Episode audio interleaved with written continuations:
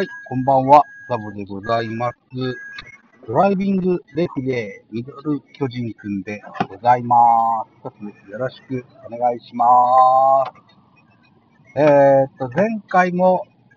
収録を失敗してしまったので、今日はちゃんとドライビングレックができていることを祈りつつ喋りながら安全運転を心がけて喋っていきたいと思います。よろしくお願いします。えー、猿ですよ。6月27日土曜日にね、えー、トークバーというところに参加してきました。うん。あのー、おおよそ2時間弱ぐらい。あのー、あんまり喋れなかった、喋れなかったんですけどね、皆さんのおしゃべりを聞かせていただいたと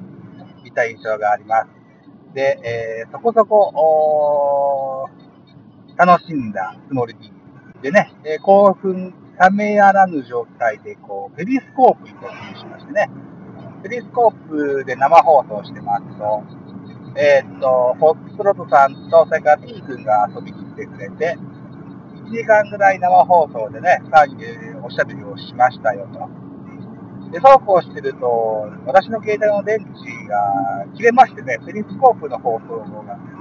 急にあの中断してしまいまして、あら、申し訳ないなと思ってたらですよ。このフォックストロットさんがツイキャスを始めてくれましてね、そのツイキャスに参加してきました。ツイキャスには、えーっと、もぐおさんも来てくれましたね。で、30分枠を2本やって、1時近くなったもんですから、僕はもうこれ寝ますって、あの、で、フォックストロットさんたちも枠があるのでね、もう一枠くつもりはあったかもしれないけど、じゃあやめときますかっていう、えー、フォックストロットさんのツイキャスを2枠やった後に、この2枠がすぐ始めたので、フォックストロットさんも特に入ってらっしゃいましたね。あ僕もメールでちょこちょこ乱入して、もう寝るからとか言いながらね、あの、あの勝手にブーイングをつけながらね、あの参加させてもらったんですけど、まあ5分程度、佐藤君のツイキャスえーと、チャットでお付き合いしてから、あすぐ寝たわけですよ。言った、えートーアフタートークバーもね、しっかり 楽しんだわけでございます。うん。で、6月28日、日曜日ですね、えーデーゲームで行われました巨人対ヤクルト、ね、この話をしてみたいなというふうに思ってます。えー結果はね、12対0でジャイアンツが勝ちました。イェーイえーっと、先発はジャイアンツサンチェス、ヤクルト、山田、えーっと、ホークスからね、ヤクルトに、えトレードが、これじゃなかったかな移籍してきた山田選手ですね。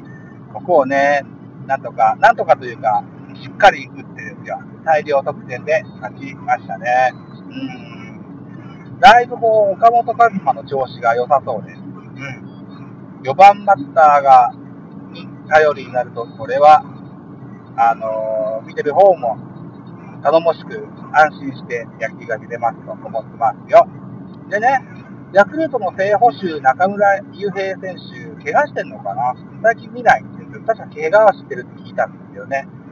で、今現在、島、楽天から来た島選手と、それから若手でね、古賀っていうキャッチャーがいるそうですわ。ということで、うんここ、ここをこう乱そうと思ってるのかな。足の速い増田っていうね、増田大輝っていうのを、ジャイアンツは、えー今シーズン、2020年シーズン初のスタメンで使ってみました。うん。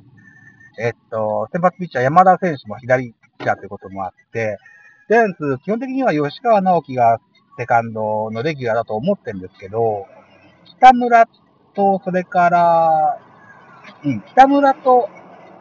吉川の併用みたいなイメージだったんですが、3人目で増田大輝が入ってきました。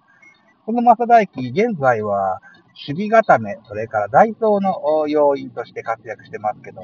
確かにね、守備固めやダイソー要員を志してね、プロ野球選手になる選手なんて、まあ、いないですよ。うん。選手のこうモチベーションを上げるためにも、お前にもレギュラーのチャンスがあるんだぞと、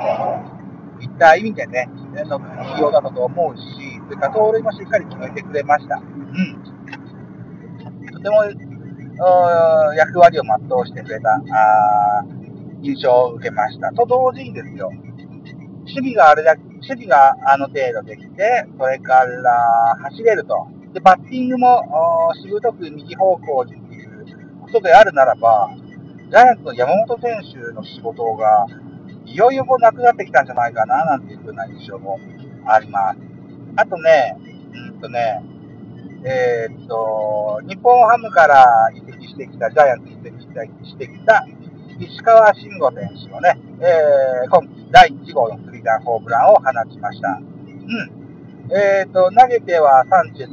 それから、沢村、藤岡、宮口かな。あと4人の投手系統でゼロに抑えてみせました。12対0という結果にはなったので、なるべくサンチェスは長い回投げてほしかったなと思ったんですけどね、98球で降りたのかな。120球ぐらい投げてくれると、助かるけどなとか思ったんですけどね。まあまあ、まだシーズンも始まったばっかりでね。えー、っと、山場はこれからです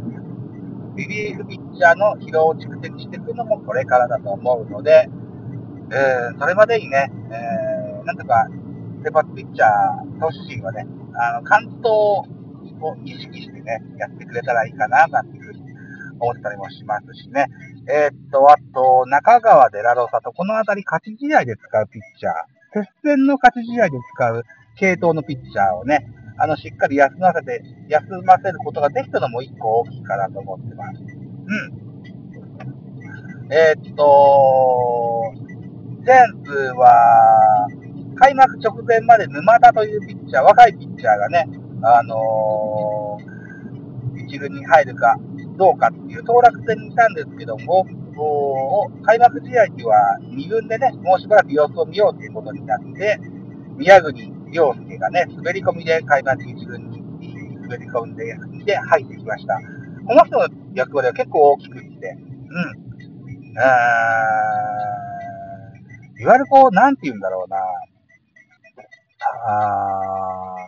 イニング潰しのピッチャーのような印象がありますね。あ負けゲームだとか、あれは大量得点差でリードして勝ってる時とか、あこういったゲームでね、に、あの、しっかり、その点差を守って、えー、な、えー、1、2、2イニング、1、2イニングぐらい、えー、イニング食ってくれるっていうようなピッチャーの印象があります。うん。この、うん宮口だったり、あとは藤岡だったり、この辺りはとっても頼りになるなっていうような印象があります。またね、2軍の方では大竹館もいよいよ投げ始めてですね、えー、また、東東区内将来1軍に上がってくることでしょうといった印象もあります。ということで本日6月29日月曜日は、えー、っと、プロ野球お休みでございます。6月30日月末から始まる、えー、東京ドームで行われます、えー、ゲームは横浜ベイスターズ戦3連戦が始まるということになりますね。セリーグはパリーグと違って3連戦かける2行われるわけですね。うん。なかなか、アリーグの1カード6連戦、なかなかしんどそうですね。オリックスが6連敗したって言ってたけど、確かにね。同じチームと6回戦うのっていうのは、なかなかこう気分転換もできないし、あの、移動とかね、もうないしね。うーん、大変でしょうな。メンタルの整理が大変なことだと思いますわ。うん、まあ、巨人の話しましょう。6月30日、巨人の先発予定は、戸郷。7月1日、えー、7月で水曜日はメルセデス。7月2日、木曜日は桜井。順当にいけばこの3人が投げてくれると思います。えー、っと、戸郷、明日の予定の戸郷選手は、前回登板で広島戦だったかな、高騰して、プロ初勝利になったんだっけな確かそうだと思いますわ。うん、じゃあ、期待のエース、若手エース候補でございますよ。ぜひ、明日楽しみに見ていただけたらと思います。対する横浜ベイスターズは、えー、浜口が6月30日、7月1日は、あーと、誰だったっけ？7月1日は、伊能か、伊能。で、7月2日は、若手の坂本選手。こういった先発の陣容の予定じゃなかろうかというふうに思ってます。先週の、うん、両チームとも先週の、火、水、木の先発オーナーを言ってますね。この通りなんじゃないかなと思います。あと、ベイスターズ戦、ベイスターズ打線、ベイスターズ、喋れない。ベイスターズ打線の調子がこぶるよろしいというふうに聞いてます。1番から5番までの打率が3割オーバーですよ。ロペスのね、調子が悪くて、現在ロペスはたまに外されることもあるそうです。それでね、あの、代わりに6番宮崎が5番に上がってくると。空いたファーストには外が入って、セカンド柴田が入るよっていうことが多いそうですけども、さあ、明日からのベイスターズ戦のベイスターズ打線はどうなるかはまだわかりませんが、とにかく上位打線、めちゃめちゃ打つベイスターズです。気を抜かずね、あの、しっかり締めていただけたらと思ってますよ、という、いい感じでね、えー、喋ってますと、実家に到着でございます。おそらく収録時間は若干余ってるかもしれませんが、BGM の感じを聞くとこんなもんじゃなかろうかと思いますのでね、さあ、ドライビングレックはこんなところにしておきたいと思いますよ。はい。ということで、えー、よいしょ。はい。あ、11時50分じゃんか。11分50秒じゃんか。ちょうどいいね。はい。じゃあまた、あ次回、あの、お会いいたしましょう。